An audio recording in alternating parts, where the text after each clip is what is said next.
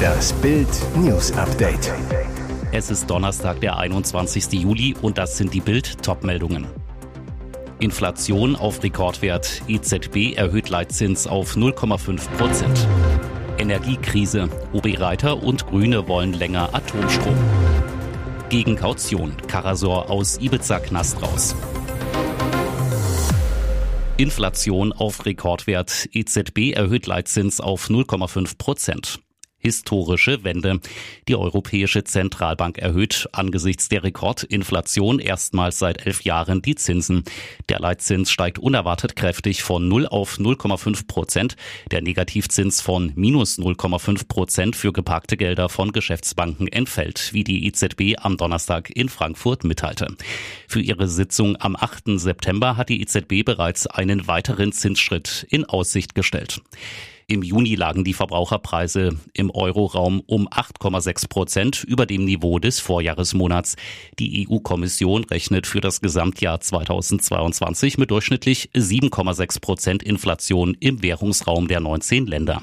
Das wäre ein historischer Höchstwert und weit über dem von der EZB angestrebten stabilen Preisniveau mit einer jährlichen Teuerungsrate von 2 Prozent.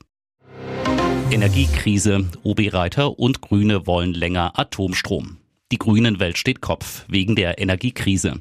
Jetzt wollen die Münchner Grünen den Betrieb des Atomkraftwerks ISA 2 verlängern lassen. Auch Münchens Oberbürgermeister Dieter Reiter ist dafür. Reiter sagte am Donnerstag, er werde die Bundesregierung dazu auffordern, die gesetzlichen Voraussetzungen für einen sogenannten Streckbetrieb für das AKW ISA 2 zu schaffen. Reiter. Der sogenannte Streckbetrieb bedeutet, dass AKW mit den bestehenden Brennelementen noch bis längstens Mitte nächsten Jahres weiterlaufen zu lassen. Damit würde zumindest ein Beitrag geleistet, um auch im Fall einer weiteren Verschärfung der Situation die Versorgungslage der Münchner Bürgerinnen und Bürger zu entspannen. Danach soll aber Schluss sein, so Reiter. Die CSU hatte noch längere Laufzeiten für Atomkraftwerke gefordert. Auch die Münchner Grünen verabschiedeten sich von ihrer Anti-Atom-Haltung, zumindest zeitweise, und tragen den Kurs des OB mit.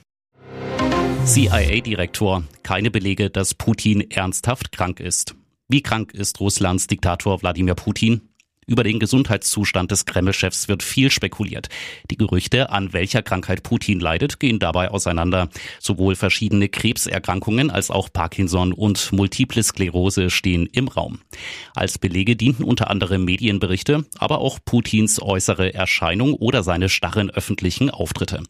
Im April zum Beispiel hatte er sich während seines gesamten Gesprächs mit Verteidigungsminister Sergei Shoigu am Tisch festgehalten. Doch offiziell bestätigt ist bislang keines der Szenarien.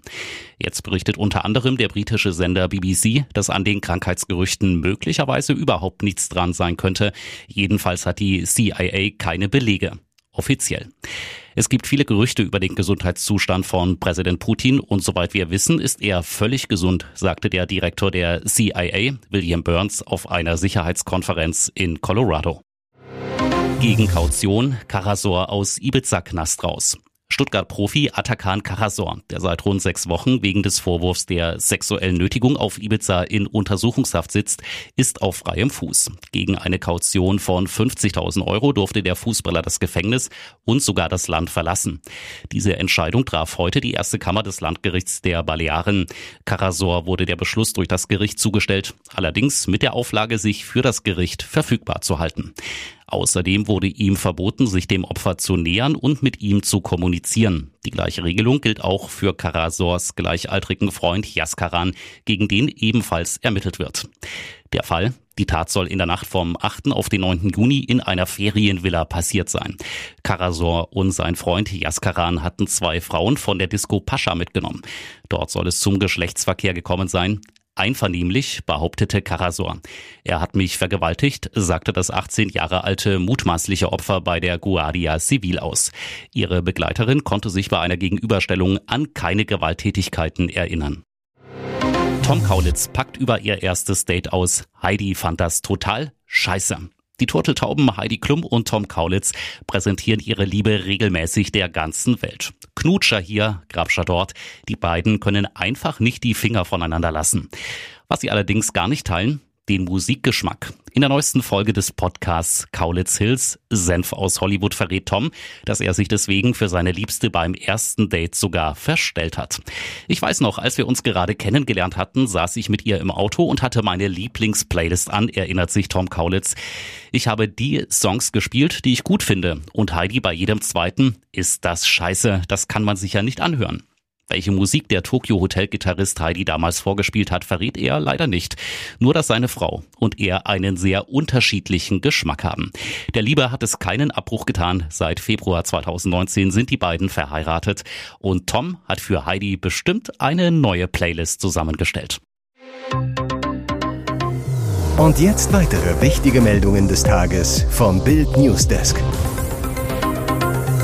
Nun also doch Draghi als Italiens Regierungschef zurückgetreten.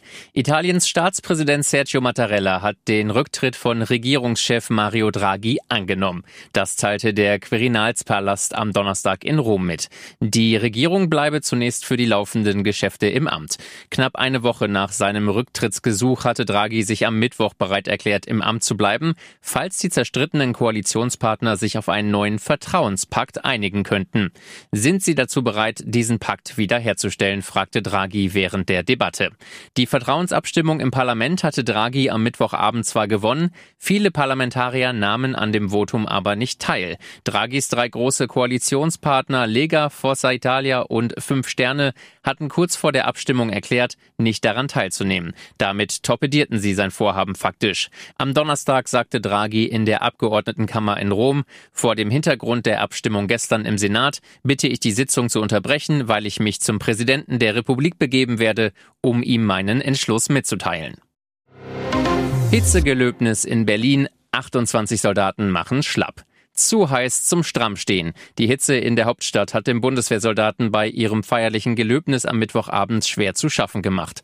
Rund 400 Rekruten waren im Bentlerblock im Tiergarten angetreten, um am 78. Jahrestag des gescheiterten Attentats auf Adolf Hitler ihr Gelöbnis abzulegen. Doch vielen setzten die Temperaturen extrem zu. 28 Rekruten bekamen während der Veranstaltung Kreislaufprobleme und mussten von Ärzten versorgt werden. Alle Betroffenen sind inzwischen wieder im Kreise ihrer Angehörigen. Darüber sind wir sehr froh, schrieb das Verteidigungsministerium am Abend auf Twitter. Drei von ihnen seien zudem zur Behandlung ins Bundeswehrkrankenhaus gebracht worden, sagte ein Sprecher. Ihr hört das Bild News Update mit weiteren Meldungen des Tages. Alles nur keine Atomkraft. Geht es nach Grünen, SPD und Umweltverbänden, müssen die drei letzten Meiler trotz Energiekrise Ende des Jahres vom Netz gehen. Die Begründung dafür vielfältig, doch stimmen sie auch. Bild entlarvt fünf Lügen der AKW-Gegner. Erste Behauptung, Deutschland hat kein Stromproblem, sondern ein Wärmeproblem. Fakt ist, je mehr Gas zur Stromproduktion verwendet wird, desto weniger bleibt zum Heizen. Bleiben die AKW am Netz, ist mehr Gas zum Heizen übrig. Behauptung 2. Die Sicherheitschecks der AKW dauern viel zu lange. Fakt ist, die Meiler werden regelmäßig geprüft, ein TÜV-Gutachten. Die Kraftwerke können sicher und mit wenigen zusätzlichen Maßnahmen weiterbetrieben werden. Dritte Behauptung, der gesellschaftliche Konsens zum AKW aus darf nicht aufs Spiel gesetzt werden. Laut INSA-Institut sind aber 64 Prozent der Bundesbürger für längere Laufzeiten und selbst 40 Prozent der Grünen Wähler. Vierte Behauptung, neue Brennstäbe sind nicht rechtzeitig da. Fakt ist, die Meiler könnten im Streckbetrieb funktionieren, heißt, die Brennstäbe werden über ihr vorgesehenes Ablaufdatum hinaus benutzt. TÜV-Fazit möglich. Fünfte Behauptung, es gibt nicht genügend Personal. Fakt ist, das gleiche Problem gibt es bei Kohlekraftwerken, die auf Wunsch von Habeck wieder hochgefahren werden.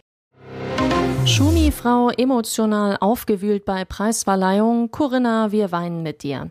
Verleihung des Staatspreises von NRW gestern in Köln durch Ministerpräsident Hendrik Wüst. Schumi wird für sein wohltätiges Engagement geehrt. Corinna und Tochter Gina nehmen den Preis stellvertretend entgegen. Die Laudatio hält der Franzose Jean Todt, Schumis Teamchef bei Ferrari und Freund der Familie. Todd auf Deutsch, wir waren ein unschlagbares Team. Michael liebte es zu arbeiten und das Team liebte es, für ihn zu arbeiten. Er fehlt uns hier. Michael hat eine wunderbare Familie. Seine Frau Corinna ist wie meine Frau Michelle eine der stärksten Frauen, die ich kenne. Da fließen bei Corinna die Tränen der Rührung. Auch Gina wirkt angefasst. Todd über die Emotionen zu Bild. Es kommt einfach auch bei Corinna. Niemand hat geplant, dass es so emotional werden würde, dass sogar die Tränen fließen. Es ist gut, sich immer zu kontrollieren. Alles über die emotionale Preisverleihung bei Bild.de. Hier ist das Bild News Update. Und das ist heute auch noch hörenswert.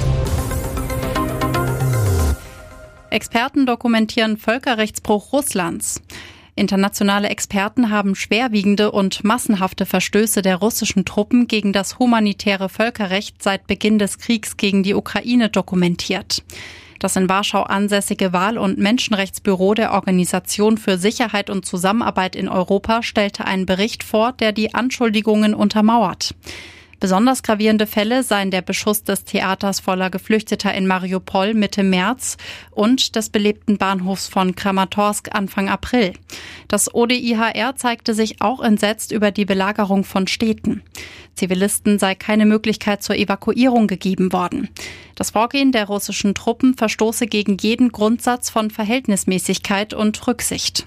Zeugen hätten von vielen Fällen illegaler Hinrichtungen, Inhaftierungen, Folter, sexueller Gewalt und Entführungen berichtet. Auch die ukrainische Armee habe gegen humanitäres Völkerrecht verstoßen, wenn auch in geringerem Maße, heißt es in dem Bericht. Kritisiert wurde Gewalt gegen mutmaßliche Plünderer. Heißt es für Malle-Urlauber bald endgültig Bye-bye Ballermann? Anscheinend macht die Balearenregierung ernst, Trinktouristen den Spaß an der Insel zu nehmen. Wegen verschiedener Verstöße gegen das sogenannte Anti-Sauftourismus-Gesetz werden auf Mallorca gleich acht Lokale bis auf weiteres zwangsweise dicht gemacht. Das teilte das regionale Tourismusministerium am Mittwoch in Palma mit.